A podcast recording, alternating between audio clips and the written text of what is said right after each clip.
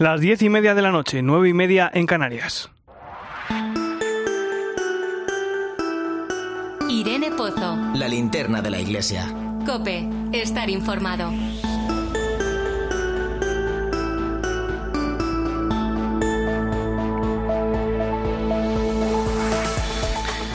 ¿Qué tal? ¿Cómo estás? Recibe un saludo de Nacho de Gamón.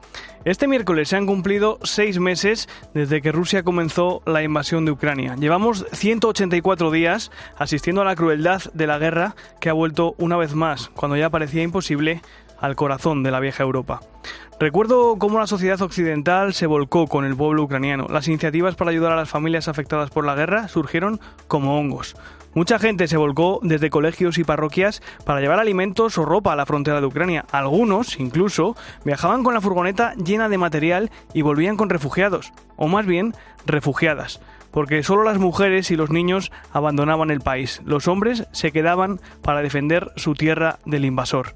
Y es que ese, el de los refugiados, es el gran drama de la guerra, de esta y de todas. Personas obligadas a dejar su vida, su casa atrás, a separarse de su familia por el horror de la guerra. Durante este tiempo hemos conocido muchas historias relacionadas con la guerra de Ucrania. Me viene ahora a la cabeza, por ejemplo, la de María, una dominica española que conoció Ángel Expósito cuando estuvo en Kiev y que se dedicaba a recoger niños en la calle de, de la capital de Ucrania junto a dos hermanas más, dos religiosas más. Todos esos niños, decía María esta semana en la linterna, están ahora dispersos, cada uno en un sitio, y sin embargo, las hermanas siguen manteniendo relación con ellos.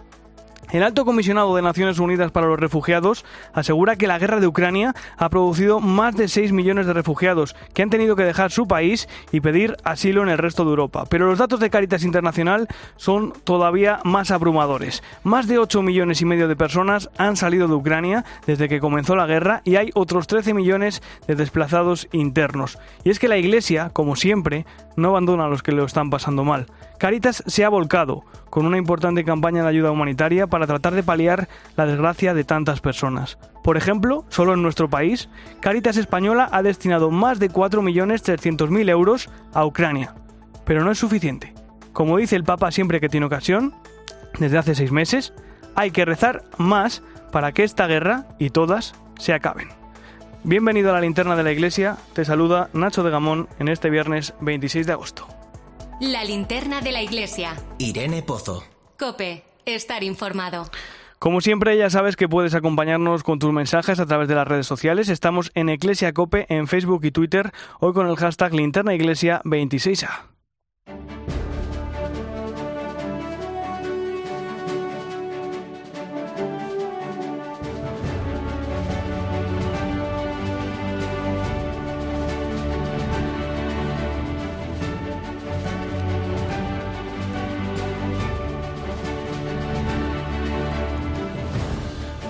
Repasamos hasta ahora las principales claves de la actualidad de la Iglesia. Lo hacemos con la compañía de Manu Torralba. Buenas noches, Manu. Buenas noches, Nacho. Comenzamos con la vuelta a las aulas. Los primeros estudiantes en regresar a sus pupitres después de estos meses de vacaciones serán los catalanes el lunes 5 de septiembre, mientras que los que más tardarán en hacerlo serán, entre otros, los baleares y los valencianos, siete días después, el lunes 12. Como todos los años en estas fechas, diferentes voces de la Iglesia han aprovechado para lanzar un mensaje por este motivo. Uno de ellos ha sido el director de la Subcomisión Episcopal para la Familia y la Defensa de la Vida, Miguel Garrigós, que ha estado presente esta semana en el encuentro de las familias de la Archidiócesis de Toledo. Garrigós ha querido comentar la inflación desbocada que estamos viviendo justo cuando está a punto de comenzar el curso escolar. Nada más y nada menos que un 10,8% subió el IPC en julio. Por este motivo, las familias más vulnerables van a pasar serias dificultades este año durante las vueltas a las aulas y eso debe suponer una oportunidad para potenciar la presencia de los fieles en la vida pública. Ha asegurado que la fe no sea algo íntimo, sino que tenga una repercusión en nuestro entorno social. Yo creo que lo importante es como leer las cosas en la clave buena. Una dificultad se puede vivir como algo que nos aplasta o como una oportunidad, ¿no? Y yo creo que lo importante es vivir así en esta clave. Tenemos que ver, ¿no? Como a distintos niveles la respuesta que hay que dar. Pero me parece que es importante, ¿no? Que esto lo hagamos con claridad y también con caridad.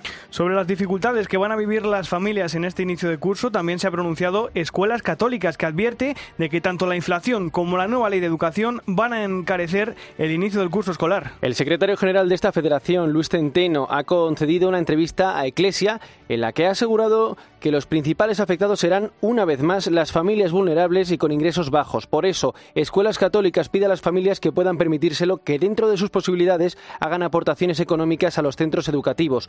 Por último, Centeno advierte de que la reforma educativa, la LOMLOE, complicará aún más el comienzo de curso porque dejarán de valer los libros de texto del año pasado debido al cambio de ley y las familias se verán obligadas a comprar las últimas ediciones. Esos sistemas de préstamo de libros que en solidaridad los centros concertados católicos habitualmente tienen, este año no va a ser posible aplicarlos en, en esos cursos impares. Entonces van a tener que comprar libros de texto nuevos todos los alumnos y esto va a encarecer aún más la vuelta al cole.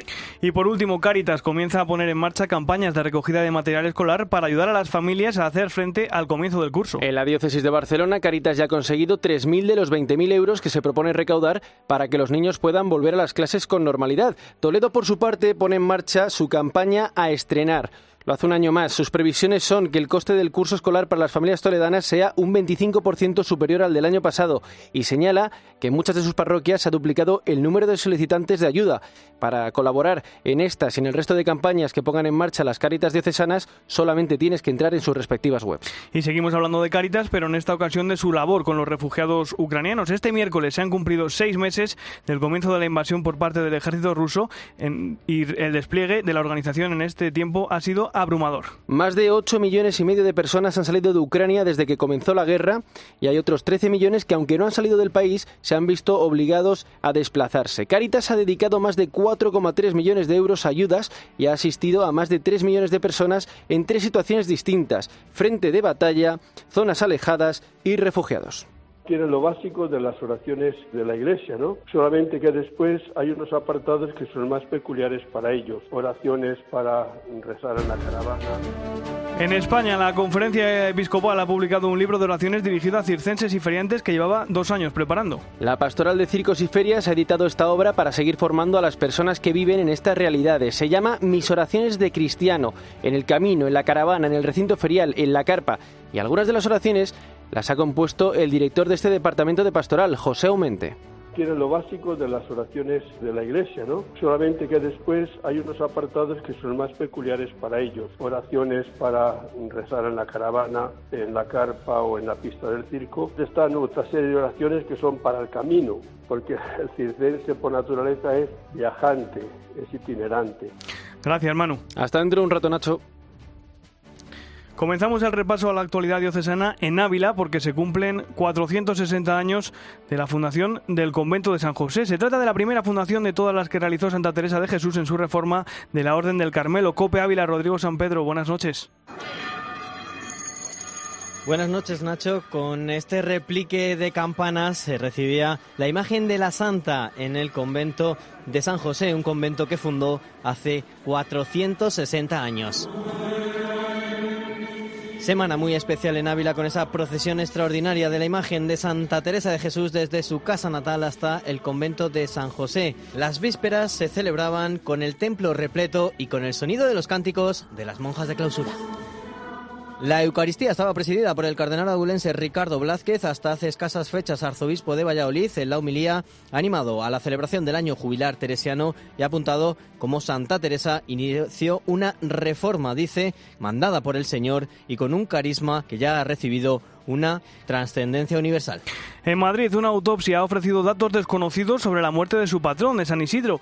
La tradición oral cuenta que fue un labrador que murió a los 90 años y que medía casi dos metros de altura, pero no concuerda con las últimas averiguaciones de los investigadores. Cope Madrid, Luis Manuel Rafael, buenas noches. Buenas noches, Nacho. San Isidro no era un gigante, pero casi. Llegó a medir cerca de 1,80 de alto, lo cual era bastante alto para la época. Se descarta, eso sí, que muriera con 90 años. Ana Patricia Moya es la directora del estudio. Nos llamó la atención que había escasos signos degenerativos en el esqueleto. Estaba muy bien para una persona que era muy, muy mayor. Las conclusiones preliminares establecen que habría muerto en 1172 con una edad cercana a los 50 años. Lo que sigue siendo un misterio es la causa. Los investigadores han concluido que su enterramiento fue cristiano. Había sido en horizontal, que las manos estaban sobre el abdomen y que tenía una moneda, pues nos confirmaba de alguna manera que era un enterramiento cristiano. El resto de conclusiones se anunciarán durante el otoño, poniéndose así el broche a este año santo de San Isidro. La Archidiócesis de Toledo ha celebrado esta semana en Fátima su decimoséptimo Encuentro de Familias, un evento para la formación, la oración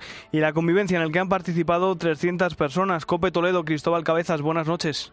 Hola Nacho, muy buenas noches. Sí, está siendo sin duda alguna la puesta a punto ideal para comenzar el curso, para recargar las pilas a nivel de formación y también desde el punto de vista espiritual. Escuchamos a Miguel Garrigós, es el delegado de Familia y Vida de la Archidiócesis de Toledo. Que realmente son unos días de descanso, ¿no? El ritmo aquí no, no es frenético, sino que intentamos eso, que sea, haya momentos para todo, ¿no? Y que las familias puedan descansar. Y yo creo que es una experiencia tan buena que, bueno, pues que año tras año van, van repitiendo las familias sensaciones muy positivas de este décimo séptimo encuentro que hacen que cada año sean más las familias que quieren participar en esta iniciativa de la Iglesia Toledana. Nos vamos hasta Astorga porque allí la catedral va a convertirse en la segunda en ofrecer una visita virtual con gafas de realidad aumentada después de la de Jaén. Cope Astorga, Ana Valencia, buenas noches.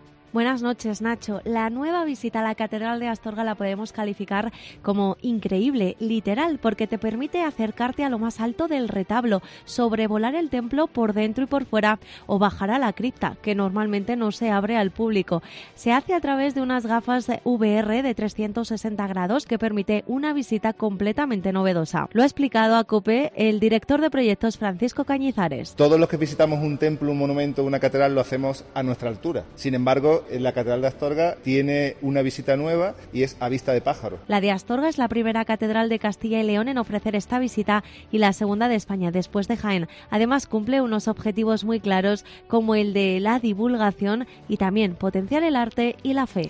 Viajamos ahora a la diócesis de Jaca. En el monasterio de San Juan de la Peña ha concluido esta semana el rodaje de una película sobre Santa Teresa de Jesús, protagonizada por los actores Blanca Portillo y Asier Echandía. Nuestra compañera Paula Vandrés de Cope Jaca se ha colado en el rodaje. Paola, buenas noches. Buenas noches, Nacho. El largometraje no es una biografía, sino más bien un combate entre Teresa de Ávila y un inquisidor que nunca existió. Sí podremos ver pinceladas de lo que fue su vida, pero lo que busca la directora es una inmersión en el alma de Teresa. Para Paula Ortiz ha sido un privilegio grabar en el Monasterio Viejo de San Juan de la Peña. Icónicamente es algo absolutamente extraordinario. Es un, ese claustro anclado en la roca la realidad es que yo escribí todo el, todo el final de la película, la secuencia final, para el claustro de San Juan de la Peña, sin saber a ciencia cierta si eso iba a ser posible. Es una película basada en La lengua en pedazos, la pieza teatral que Juan Mayorga escribió sobre el libro de la vida de Teresa de Jesús. Para esta película se ha recurrido a un reparto de excepción liderado por Blanca Portillo en la piel de Teresa y a Siereche Andía como inquisidor. Y en la diócesis de Santiago terminamos con una de las noticias más llamativas del año. Un sacerdote ha pagado 50.000 euros de su propio bolsillo para la restauración de tres retablos. Ahora nos vamos de festival a Almería.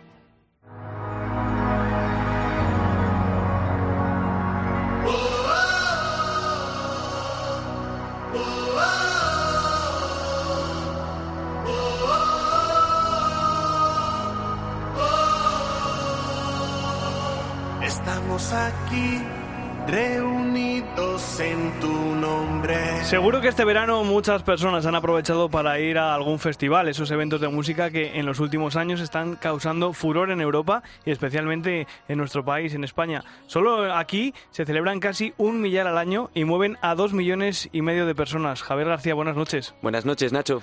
Dentro de esta amplísima oferta de festivales, como es normal, también hay festivales católicos. Tú has hablado con los organizadores y participantes de uno de ellos, el Laudato Si, que se organiza en Roquetas de Mar, en Almería. Así es, y se trata del multifestival Laudato Si, como has dicho, organizado por la asociación del mismo nombre desde 2016.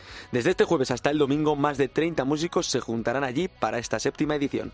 Más de 30, estamos hablando de una cifra contundente. Imagino que tendrá que haber artistas de todo tipo, de géneros, pop, ritmos latinos. Pues hay algunos grupos como Tras sus huellas, Adoradoras de Fe o Canaán, y también, por supuesto, cantautores como Paola Pablo, Diego Serrano u Olga Martínez, que precisamente actúa en el concierto de esta noche y nos explica así lo que supone para ella el poder, poder formar parte del cartel de este Laudato Si. Pues es sobre todo un momento de fraternidad y mm, uno piensa que va a dar algo, pero siempre se lleva mucho más de lo que da. Pues el poder cantar es poder compartir de lo que uno tiene y ponerlo sobre la mesa, ¿no? Para que todos los demás pues se cojan de lo que más necesiten. Así que es un privilegio, una alegría y un privilegio a la vez. Olga Martínez, hasta donde yo sé, tiene algún tema rollo pop, ¿no? Sí, ella lo que hace es pop, pero ya te imaginarás que este festival, en este festival hay otros muchos géneros, música de alabanza, de adoración, rock y mucha música latina, salsa, cumbia, merengue. Y es que habrá un buen número de representantes de, Hispanoamérica, como Gerson Pérez, cantante venezolano que vive en España y tiene una historia increíble. Resulta que comenzó en la música cuando era niño, después de que su padre sobreviviera de forma milagrosa a un cáncer diagnosticado como terminal. La ciencia no se explica qué es lo que ha pasado, pero bueno, nosotros para quienes creemos en Dios y, estamos con Él, pues sabemos que ha sido un milagro de Él, ¿no? A raíz de ello, pues se propició un encuentro con Dios. Y bueno, fui descubriendo poco a poco que Dios me había regalado el don para cantar y desde los 13 años que compuse mi primera canción, estoy dedicado tiempo completo a la evangelización. Hay una cosa que yo creo que llama la atención de primera, si es el nombre de este festival, el Laudato sí, como la encíclica del Papa Francisco en la que hace una fuerte defensa de la naturaleza y su cuidado. Que publicó en 2015 y que significa alabado seas. El motivo le voy a dejar que te lo cuente el presidente de la asociación, Marcelo Olima, que ayer estuvo en Mediodía Cope poco antes del inicio del multifestival todo lo que significa, ¿no? La alabanza a Dios, la connotación del cuidado de la creación, la connotación de la alabanza a través de la música que tiene mucho que decir, tiene mucho que dar la música. O sea, esto fue un conjunto de cosas, de ideas que hemos visto prudente sintetizarlo en este gran nombre. Pues muy buena elección de nombre, sí, aunque yo creo que hay algo mejor todavía que es la sede del evento, porque claro, a ver, a ti te dicen que vas al Laudato sí y oye, por lo que hemos visto está muy bien. Pero te cuentan que vas a pasar cuatro días en Roquetas de Mar y eso ya es harina de otro costal. Desde luego, Nacho. Y además los conciertos se celebrarán en un sitio precioso, como es el Anfiteatro del Castillo de Santa Ana. Marcelo Lima, que aunque es argentino, vive en Almería, conoce bien este municipio y sabe que es su lugar ideal para el multifestival. Roquetas de Mar tiene mucho que ofrecer a la provincia, ¿no? Es un, un municipio realmente muy potente, ¿no? Muy turístico.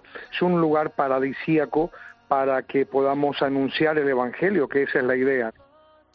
Aunque me imagino, Javi, que en este festival no solo habrá música. Efectivamente, Nacho, también hay talleres, oraciones, charlas y momentos para los niños y los adolescentes gracias a los espacios Laudato Si Kids y Laudato Si Teens. En general, una oferta muy variada de la que podrán disfrutar los espectadores como José Ángel de Granada, que con esta es ya la cuarta edición a la que asiste. Para mí ha sido un encuentro con Dios en la Eucaristía y en la adoración eucarística. Y la música, pues en la iglesia es una parte fundamental, pues en la liturgia, en los grupos de oración, en todos los movimientos. Es una oportunidad de encontrarse y respecto a distintos carismas. Al final el público es el que más lo disfruta, sobre todo tras estos dos años de parón en el que, que ha habido por la pandemia. Y es que aunque se hicieron dos ediciones online en 2020 y 2021, no se puede comparar con un concierto en directo. José Antonio es otro de los grandes fans del multifestival y tenía muchas ganas de que este regresara. Sí, había bastantes ganas de que volviera a hacerse presencial porque el hacerlo online no era lo mismo. O sea, yo este año lo pillo con muchas ganas, bueno, siempre lo pillo con ganas, pero especialmente este año, después de no poder hacer nada presencial y mm, a darlo todo. Pues ya saben todos los asistentes del evento, a darlo todo en el Laudato Sí, que se está celebrando estos días en Roquetas de Mar. Muchas gracias, Javi, por traernos este tema. Gracias a ti, Nacho. Escuchas la linterna de la iglesia. Con Irene Pozo. Cope, estar informado.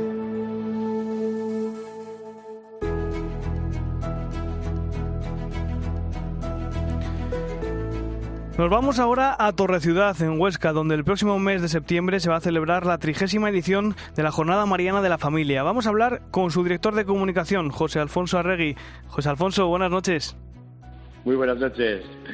Oye, lo primero de todo, quizá muchos oyentes eh, pues no conocen qué es el santuario de Torreciudad. Cuéntanos brevemente qué es, dónde está. Pues mira, está el nuevo santuario de Torre Ciudad, construido en los años 70, se inauguró en 1975, está al lado de una pequeña ermita que tiene mil años de historia prácticamente y está a 24 kilómetros de Barbastro, una población de la provincia de Huesca, donde nació San José María, el fundador del Opus Dei. Y él en agradecimiento a una curación que su madre le explicó cuando era muy pequeñito, atribuida a la Virgen de Torre Ciudad, pues quiso impulsar la construcción de ese nuevo santuario que a día de hoy pues congrega a muchos miles de visitantes y de peregrinos a lo largo del año. Un lugar de paz, un lugar de encuentro con la Virgen María esencialmente y que cada año, pues como muy bien explicado, tenemos esta jornada especialmente dirigida a las familias, pues para que disfruten, para que agradezcan y para que tengan día de peregrinación festiva realmente, ¿no? Te iba a preguntar, eh, José Alfonso, ¿qué pasa en este santuario cada mes de septiembre cuando se celebra esta jornada? Pues eh, congregamos a familias eh, fundamentalmente pues de toda la geografía nacional, vienen también de algún otro país en algún caso, y lo que hacemos es ofrecerles un programa en el que pueden realizar ofrendas a la Virgen, pueden participar en la Santa Misa, que será a partir de las doce y media de la mañana. Pueden realizar una tradición muy entrañable, que es el ofrecimiento de niños y niñas a la Virgen de Torre Ciudad. Y después de la comida, que es al aire libre, en la esplanada, en los soportales, pues rezar el rosario eh, por, la esplanada, con la imagen peregrina de la Virgen de Torre Ciudad, adornada con flores, y finalmente los actos concluyen pues con la bendición, con el Santísimo Sacramento para, para, todos los, los, participantes. ¿no? es un día de fiesta porque, bueno, pues hay bullicio, muchos, muchos niños, mucha alegría, muchos deseos ¿no? de poner a los pies de, la madre pues el curso escolar que comienza, en petición de protección, de protección,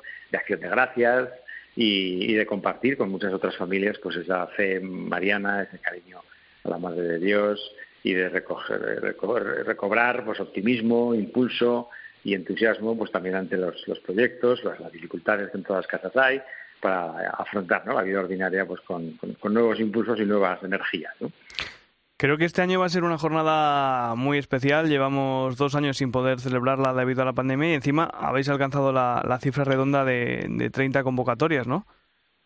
Sí, este año efectivamente, después de un paréntesis obligado de dos años, pues hay mucha ilusión por participar porque eh, la cifra redonda de la 30 edición y, y además eh, siempre procuramos que una personalidad eclesiástica pues la, la presida, eh, pues invitamos, ha habido pues eh, distintos cardenales, por supuesto pues muchos obispos y en este caso pues tenemos la alegría de que, de que la va a presidir el obispo de, de Vitoria, el señor Juan Carlos Elizalde, que además está muy contento con las ganas de participar y nos, nos consta que de su, diócesis pues ya están organizando ¿no? autobuses y como del, resto de comunidades autónomas de España que, ya estamos recibiendo inscripciones pues de, autobuses en viajes organizados y muchísimos también pues en coches particulares que ese pues pues se acercarán para, para vivir esa, esa jornada y bueno pues notamos ¿no? esos, esos deseos y esas ganas de que bueno pues después del paréntesis obligado volvemos a recuperar esa, esa normalidad ¿no?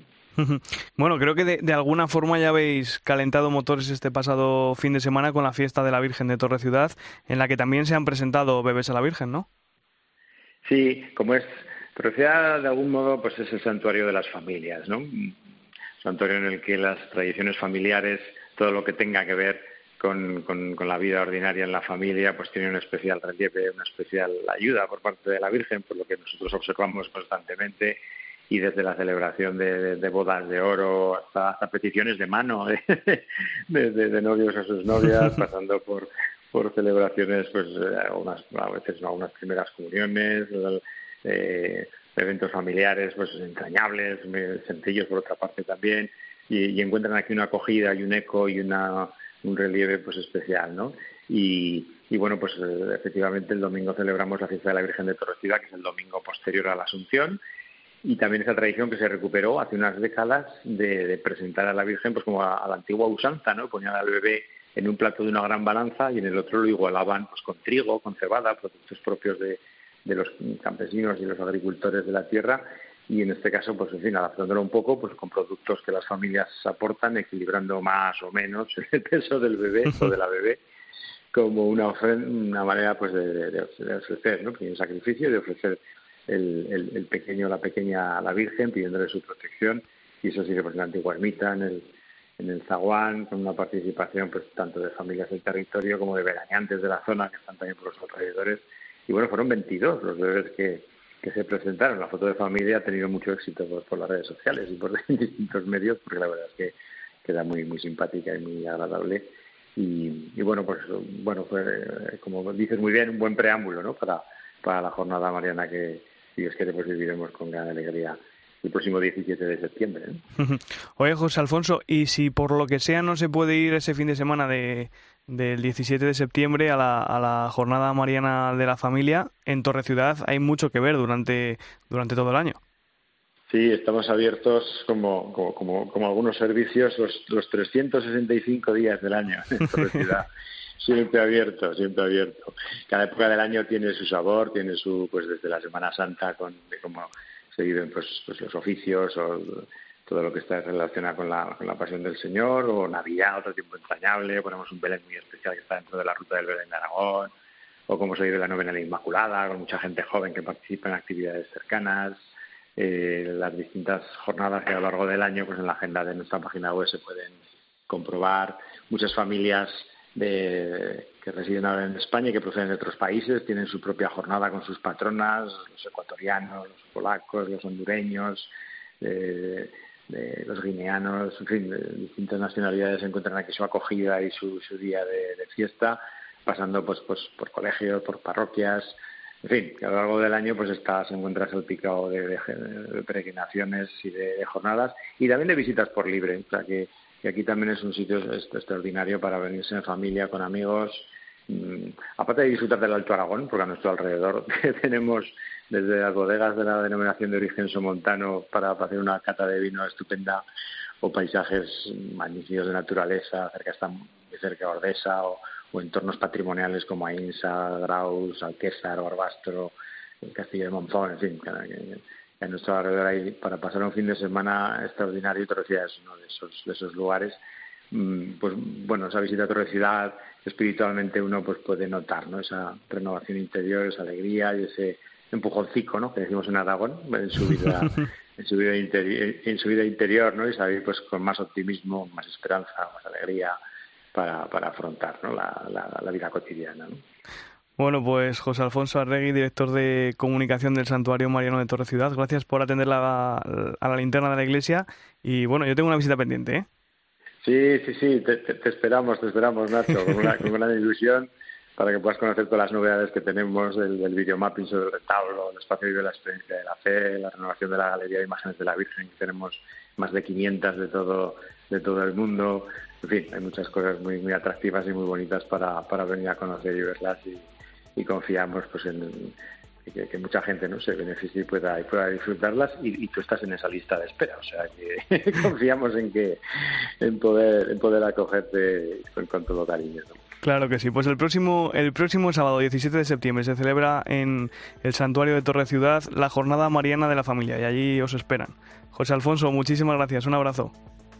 Gracias a vosotros. Un abrazo a todos.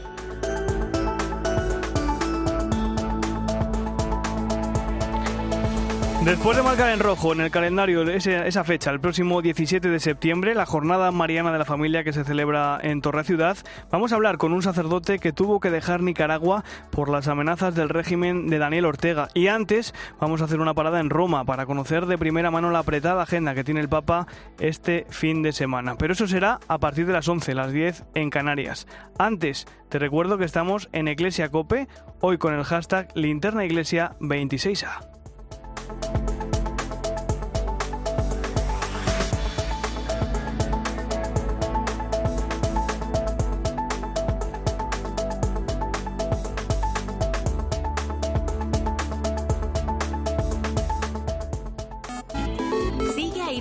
En Twitter en arroba eclesiacope, en nuestro muro de Facebook eclesiacope y en cope.es. ¡Qué verano! El verano de empezar de nuevo, de mirarnos cara a cara, de viajar libremente, de abrazarnos y disfrutar. ¿Cuánto necesitábamos esto? Este verano, Cristina López de Slichting vive las vacaciones contigo. Y recuerda, el 3 de septiembre continúa el mejor entretenimiento los sábados y domingos de 10 de la mañana a 2 de la tarde. En fin de semana de Cope, ¿te lo vas a perder?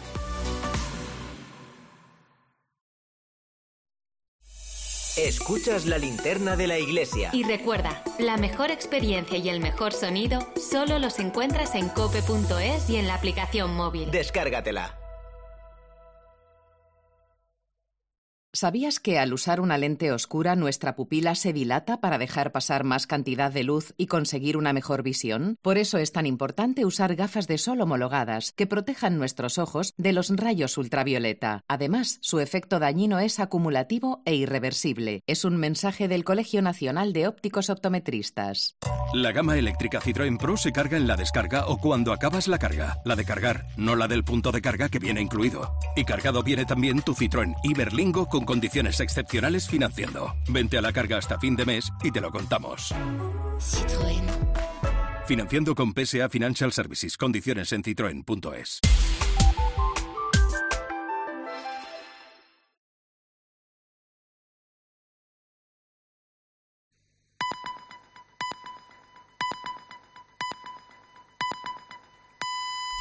Once de la noche, 10 en Canarias. Pozo. La linterna de la iglesia. Cope. Estar informado.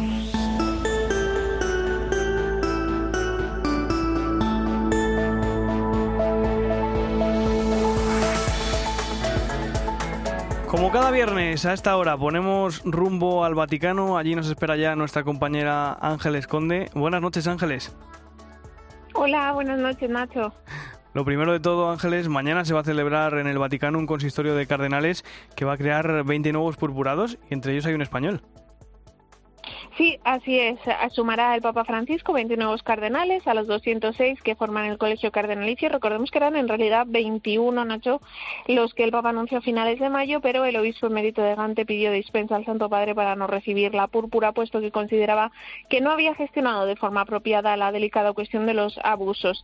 20 cardenales de perfiles distintos, de distinta procedencia. Por ejemplo, el Papa crea al cardenal que será el más joven del colegio, Giorgio Marengo, 48 años, italiano, misionero de la Consolata en Mongolia. También hay un cardenal de Timor Oriental, de Paraguay, de Nigeria, uno de la Casa de los Intocables de la India, los Dalit, y por supuesto, como decías, el español, Fernando Vergez Alzaga, 77 años, salmantino, perteneciente a los Legionarios de Cristo y que lleva nada más y nada menos que 50 años en Roma al servicio de la Iglesia en la Curia Vaticana. Este de mañana sábado será el octavo consistorio del pontificado del Papa Francisco y por tanto ya podemos decir que más o menos seis de cada diez cardenales del Colegio Cardenalicio han sido nombrados por él. Fin de semana intenso el que tiene el Papa por delante porque el domingo va a viajar a la ciudad italiana de L'Aquila para participar en la celebración del perdón celestiniano.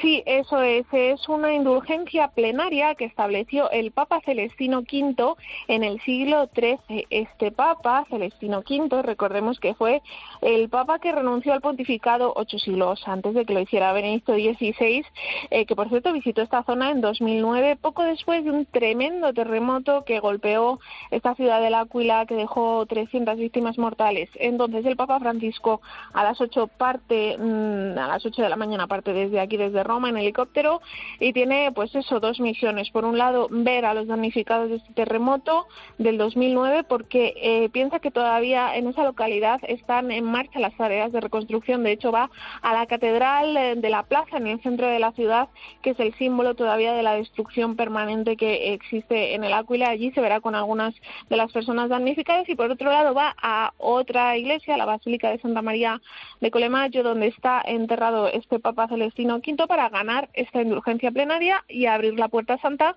que da comienzo a este perdón celestiniano que dura dos días. Y un último apunte, Ángeles. Finalmente, el Papa no se va a reunir con el patriarca Kirill de la Iglesia Ortodoxa rusa tras anunciarse que este último no va a acudir al encuentro de líderes religiosos que se va a celebrar en Kazajistán y en el que sí que va a estar el Papa. Sí, eso es, Francisco. El Papa Francisco tenía la esperanza de verse con Kirill en este encuentro. Sabes que tenían agendado un encuentro para el 14 de junio en Jerusalén, pero que la invasión de Ucrania por parte de Rusia pues ha truncado este segundo, el que sería el segundo encuentro entre el pontífice y el patriarca de la Iglesia Ortodoxa rusa después de aquel de Cuba de 2016 y que puso fin a mil años nada más y nada menos de enemistad. Eh, todo hacía pensar que el encuentro se iba a producir porque hace pocos días estuvo el que se puede considerar ministro de Asuntos Exteriores de Kirill, el metropolita Antoine Roma, en el Vaticano, de partido con el Papa Francisco, pero al final pues no va a poder ser. El Papa tenía la esperanza de poder ayudar a poner fin a esta invasión terrible de Ucrania a través del patriarca ruso, que es un hombre muy cercano a Putin, pero bueno, pues no habrá encuentro en persona. Pues Ángeles Conde, compañera, ha sido un placer compartir las noches de los viernes contigo, ¿eh? Igualmente, igualmente, Nacho. ya dentro de poco volveremos a escucharnos, seguro. Volveremos, volveremos. Gracias y buen fin de semana. Igualmente, un abrazo grande.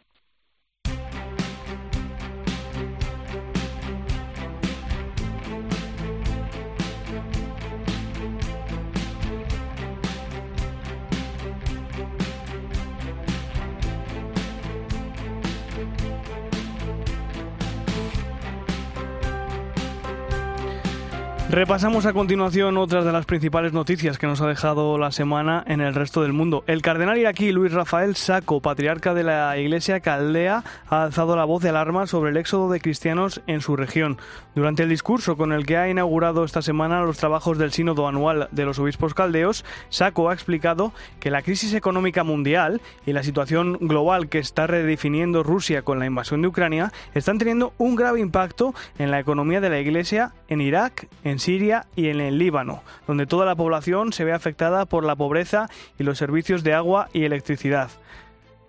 Los padres de Schoenstatt han elegido esta semana a Alexandre Aguimelo, de 51 años, como superior general del Instituto Secular de los padres de Schoenstatt. El brasileño seguirá en el Vaticano durante los próximos meses como secretario del Dicasterio para los laicos, la familia y la vida hasta que se consume la transición. Como no estaba participando en el capítulo general de los padres de Schoenstatt en Alemania. La noticia de la elección en verdad llegó de forma muy sorprendente. Eh, de hecho, tuve que viajar allí para participar en la continuación del capítulo, en la elección de los miembros del Consejo General.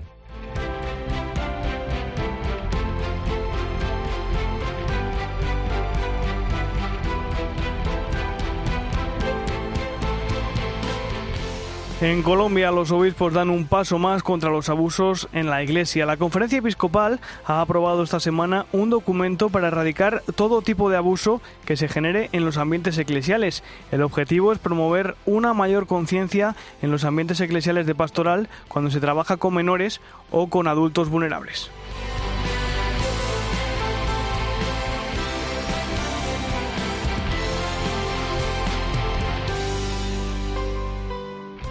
Y terminamos con un nuevo capítulo de persecución a los cristianos en dos lugares del mundo, en Nigeria y en Nicaragua. En el país africano, cuatro religiosas de la Congregación de Jesús el Salvador han sido secuestradas y posteriormente puestas en libertad. Las hermanas fueron capturadas el pasado domingo por un grupo de hombres armados mientras se trasladaban a una misa a través del eje Okiwe-Umulolo. La congregación ha informado de su liberación este miércoles por medio de un comunicado en el que indica que no han sufrido ningún tipo de daño.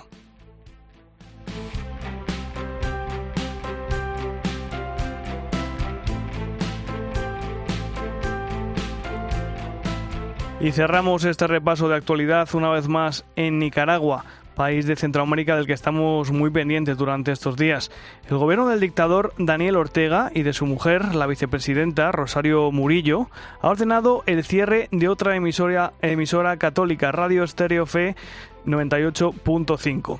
El secretario de la Pontificia Comisión para América Latina, Rodrigo Guerra, reconoce que el Papa Francisco sigue la situación con mucha preocupación. El Papa está muy informado sobre toda la situación de Nicaragua.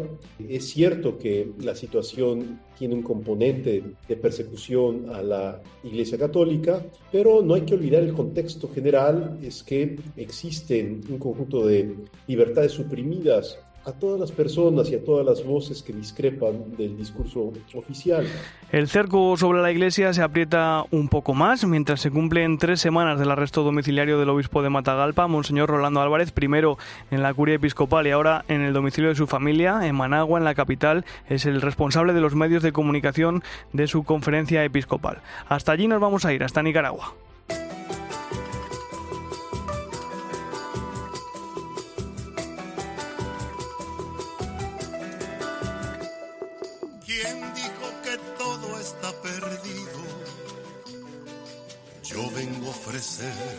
Mi corazón. tanta sangre que se llevó el río. Yo vengo a ofrecer mi corazón. No será tan fácil, ya sé qué pasa. En el último mes, Nicaragua se ha convertido en uno de los puntos del planeta donde la persecución a la Iglesia se ha hecho más patente.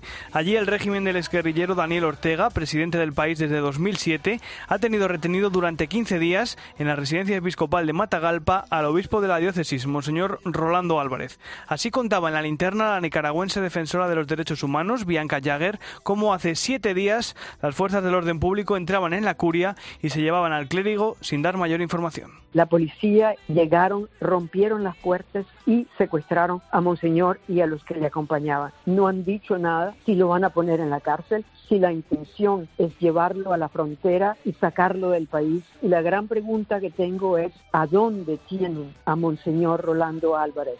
Manu Torralba, buenas noches otra vez. Buenas noches de nuevo, Nacho.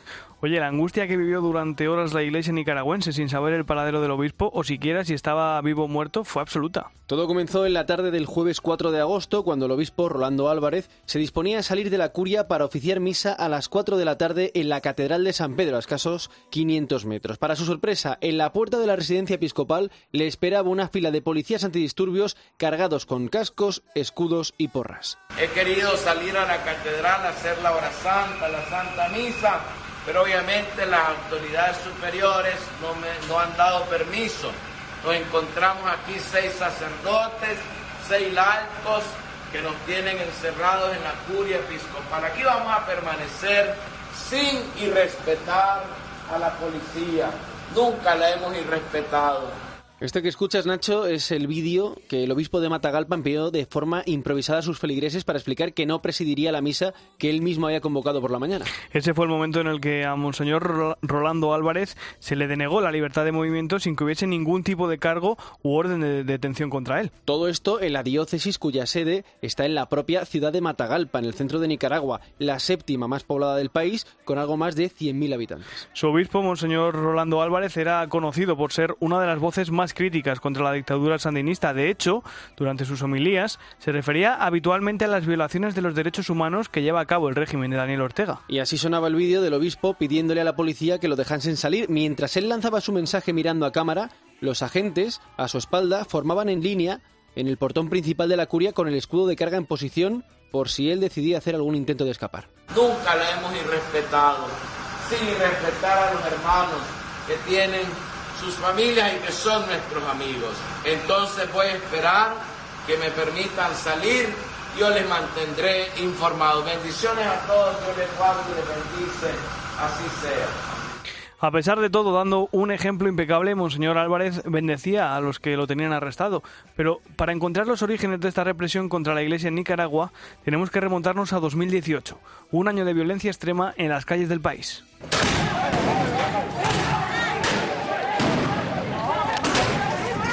Este sonido corresponde a las protestas que tuvieron lugar en 2018 por todo Nicaragua en contra de las reformas de la seguridad social que causaron más de 400 muertos, 800 detenidos y casi 2.500 heridos. Tanto el presidente del régimen, Daniel Ortega, como su mujer y vicepresidenta, Rosario Murillo, han acusado en múltiples ocasiones a la jerarquía eclesiástica del país de ser una de las plataformas que apoyaron esta rebelión popular. Pero la represión en Nicaragua contra la Iglesia se ha recrudecido con el paso de los años. Primero, en 2019 se dio el exilio más sonado, el del obispo auxiliar de Managua, Monseñor Silvio Báez, una de las figuras más importantes de la Iglesia Católica en Nicaragua, que salió del país rumbo a Miami. Báez fue uno de los cinco obispos que actuaron como mediadores en las mesas de negociación entre gobierno y oposición y posteriormente fue acusado por el régimen de revolucionario.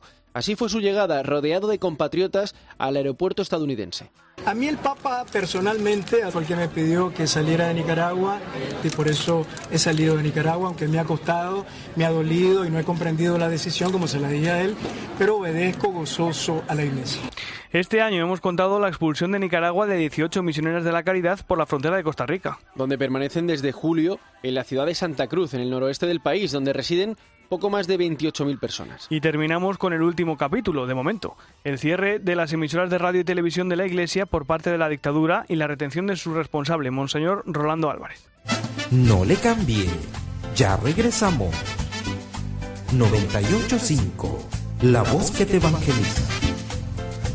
El obispo de Matagalpa fue otro de los cinco prelados que participaron en la mediación entre régimen y oposición en 2018. Ese jingle que has escuchado es el de la última de las radios que ha cerrado hoy el régimen sandinista, pero el primer cierre fue en mayo, fue el del canal de televisión de la Conferencia Episcopal de Nicaragua. En mayo, Monseñor Rolando Álvarez ya denunciaba en redes el acoso al que se estaba viendo sometido. Me dirijo a ustedes para compartirles que hoy he sido perseguido durante todo el día por la policía sandinista. He ido directamente a preguntarles a los oficiales y me han informado que ellos obedecen órdenes. Y el día 1 de este mes, Nacho, la dictadura ordenó el cierre de siete emisoras más. Evidentemente, el prelado responsable hizo pública su disconformidad con esta decisión arbitraria. Si ellos tienen razón, yo mismo diré ante el pueblo que está correcto que cierren nuestras radios. Pero si no, que tengan la valentía y el coraje de decir que ellos se equivocaron o que ellos quieren cerrar nuestros medios de comunicación. Tan solo tres días después, el jueves 4 de agosto, se produjo la retención ilegal del obispo de Matagalpa en la residencia episcopal acusado de organizar grupos violentos y generar desorden para desestabilizar el Estado. 15 días de arresto injustificado. Y el viernes pasado, una nueva vuelta de tuerca. La policía entró a las 3 de la madrugada, hora local, en la curia episcopal de Matagalpa y se llevó a la fuerza a Álvarez y a los ocho sacerdotes que se encontraban encerrados allí con él. Durante tres horas nadie supo cuál era el paradero de los eclesiásticos, ni siquiera si estaban vivos o muertos. Se temía lo peor. Por suerte, ahora sabemos que la dictadura sandinista de Daniel Ortega los trasladó a la capital del país, Managua, donde Monseñor Rolando Álvarez está sano y salvo, eso sí, en arresto domiciliario, pero en compañía de sus familiares. Gracias, Manu. Hasta la semana que viene, Nacho.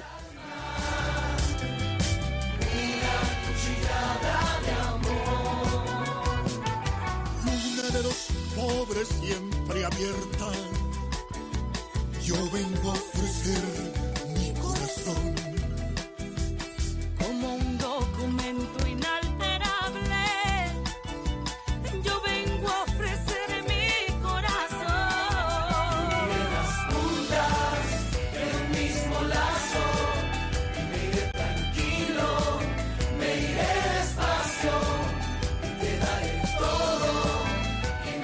Te lo estamos contando, la dictadura de Daniel Ortega lleva hostigando a la Iglesia Católica, al menos en este último capítulo, desde 2018. Desde ese año son varios los sacerdotes e incluso un obispo, Monseñor Silvio Báez, los que han tenido que dejar el país debido a la prisión, a la presión y a las amenazas y muchas veces como única forma de garantizar su propia seguridad. Es lo que le ocurrió a nuestro invitado de hoy, el padre Rafael Bermúdez, que ya nos escucha. Buenas noches, padre Rafael desde España. Buenos días para usted en California. Buenos días, bendiciones, gracias por llamarme y al mismo tiempo hacerme partícipe de esta comunicación y al mismo tiempo de ayudarme a dar a conocer el sufrimiento de mi pueblo y en particular de mis hermanos en el sacerdocio. Padre Rafael, usted nos escucha desde los Estados Unidos. ¿Por qué no está usted en Nicaragua? ¿Por qué tuvo que dejar el país? Bueno, eh, ellos no nos permiten cumplir con las obras de caridad ni las obras de misericordia porque ellos sufren de- del problema de, querer ser ellos los absolutos, los únicos que pueden hacer las cosas. Entonces, para muestra, como decimos nosotros, miramos la situación de las hermanas misioneras de la caridad de Madre Teresa de Calcuta. No hablan para nada de la situación que se vivía, simplemente atendiendo a los más desposeídos. Pero en Nicaragua hay un discurso que aparece, digamos, como una alabanza que hay que estar cantando. Entonces, a la dictadura le pasa eso porque la dictadura siempre quiere que la gente diga gracias al comandante, gracias a la compañera Rosario. Todo esto no podemos ser indiferentes o no hemos sido indiferentes, pero esto es un delito grave y por eso nos tildan de criminales, de terroristas, de que atentamos contra la paz, sin meter todos aquellos adjetivos peyorativos inmorales que a veces nos gritan por el hecho de ser sacerdotes. Entonces, Creo que usted tuvo que dejar el país en, en 2018, ¿verdad? Así es, porque me tocó visitar a las, a las familias en mi misma parroquia el segundo día en que hubo el levantamiento de protesta de la población. Ahí un muchacho que pertenecía a una de las comunidades me lo mataron. Entonces desde ahí, pues tuve que comenzar a asistir a las personas en la cárcel, eh, acompañar a los, a, la- a los féretros, a los...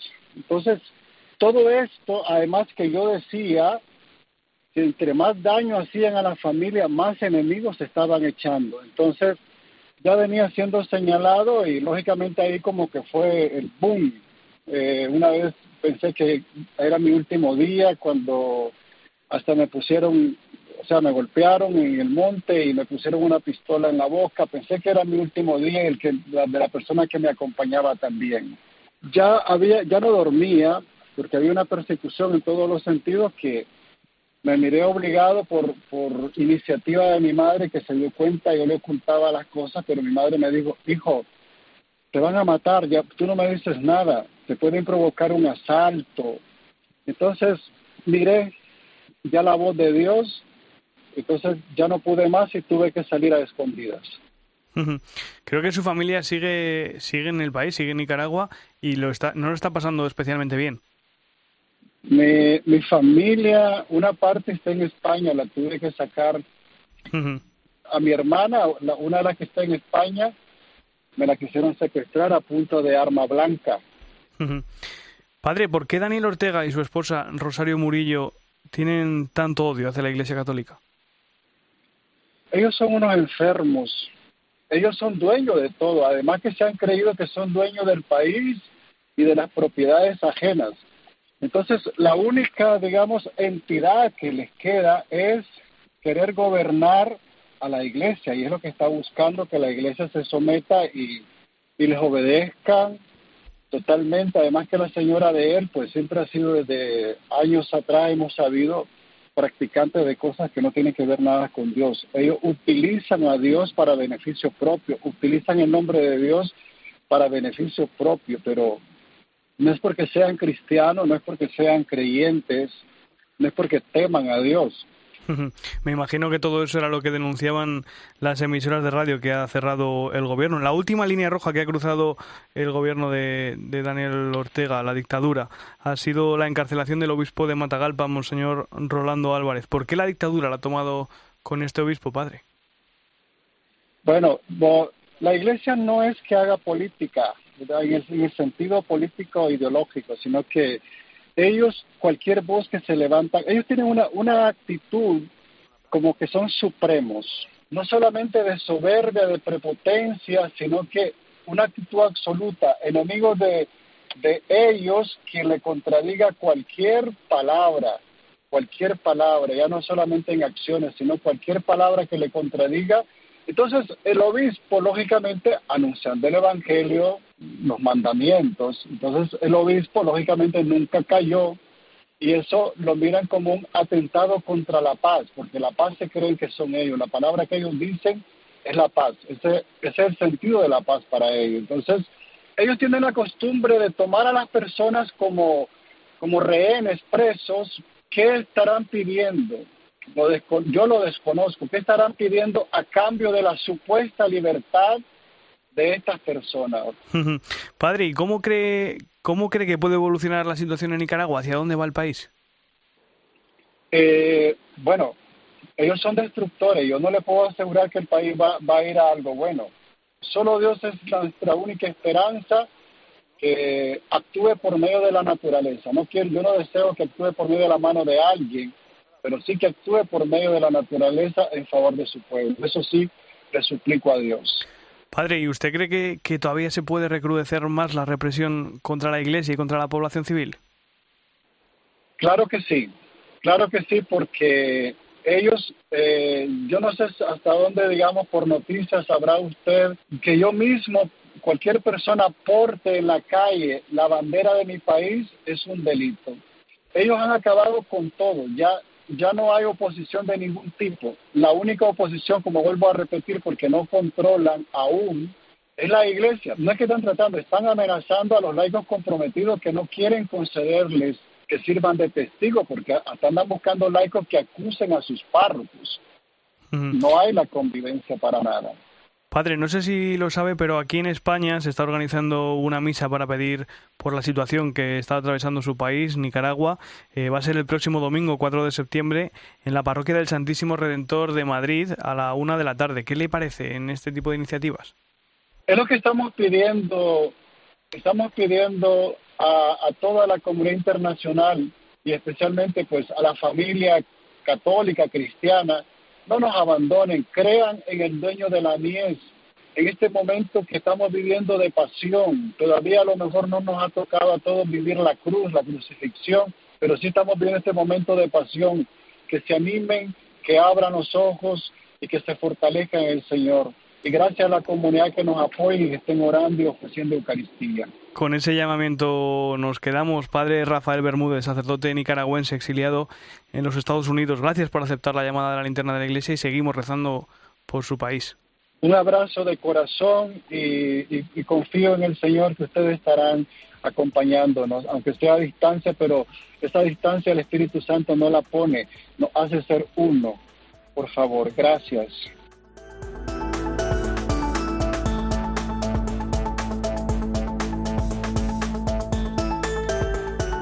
Y hoy nos despedimos con el sonido de una película, el documental Cuba Crucis, Fe y Libertades. La ha dirigido el periodista del diario de Cuba y escritor Joe Suárez y revela la falta de libertades en el país desde la perspectiva religiosa, como nos contó precisamente en este programa, en la linterna de la iglesia, la semana pasada el arzobispo de La Habana, el cardenal Juan de la Caridad García.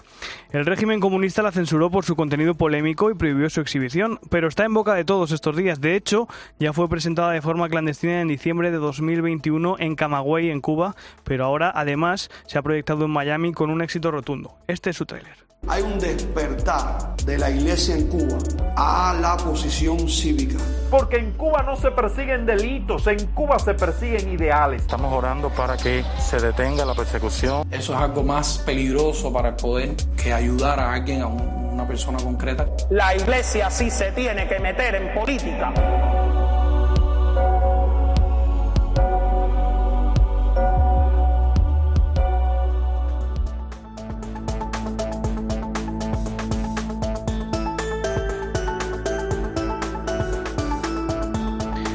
Apagamos la linterna de la iglesia de este viernes 26 de agosto. Ha sido un placer acompañarte durante las noches de los viernes este verano. Te quedas ahora con Joseba Larrañaga y con el partidazo de Cope. Un saludo de Nacho de Gamón.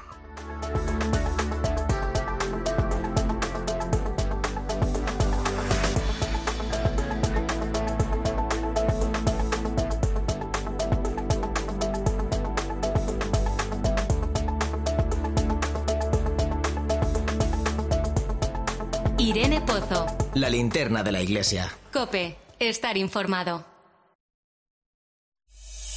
Escuchas Cope. Y recuerda, la mejor experiencia y el mejor sonido solo los encuentras en cope.es y en la aplicación móvil. Descárgatela. El mundo es digital. Y en Cope también somos digitales. Audio, vídeo, podcast, redes, web. Echamos un vistazo a las redes sociales, los oyentes comentáis las dudas, los Pues desde hoy, en cope.es puedes hacerlo. Saberlo todo y escuchar sonidos inéditos de la entrevista de Carlos Herrera al Papa Francisco. Correos electrónicos que recibimos en tiempo de juego arroba cope.es. Si quieres aprender el periodismo radiofónico del presente y formarte con periodistas 360, ven al máster universitario en Radio Cope, organizado por la Fundación Cope y por la Universidad San Pablo CEU, con un año de prácticas remuneradas. Infórmate en fundacioncope.com o por teléfono o WhatsApp en el 670 98 0805. Mamá, hazme caso. Solo he pagado 93 euros. Y lo he hecho todo por el móvil. Además, si tienes algún problema, puedes hablar por WhatsApp con tu gestor. Este verano hazle caso a tu hija por una vez y contrata el seguro de hogar con Berti, porque con Berti ahorras tiempo y dinero en tu seguro. Entra en berti.es y pásate a la aseguradora digital número uno en España. Estos son algunos de los sonidos más auténticos de nuestro país. El rumor de la siesta después del almuerzo. El repicar de las campanas de la Puerta del Sol. Ese alboroto inconfundible de nuestra afición. Y el más auténtico de todos. El afilador.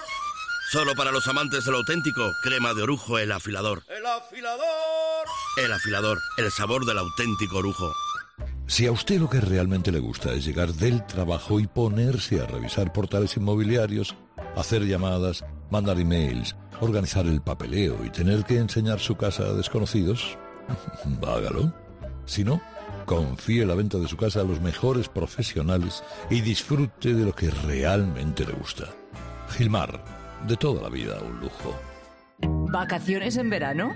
En Cope, no. En la tarde ya estamos trabajando para contarte las mejores historias la próxima temporada. Para crear un hijo, vamos, hace falta pues casi 700 euros, 672 euros al mes según un cálculo que... En mi entorno es verdad que soy la primera que me queda embarazada. Tengo En la gasolinera en la que me encuentro, una gasolinera muy concurrida, estos son los precios que figuran. Igual que en verano, a partir del 1 de septiembre seguiremos el minuto a minuto de la información. ¿Te lo vas a perder? De lunes a viernes de 4 a 7, la tarde, con Pilar Cisneros y Fernando de Aro.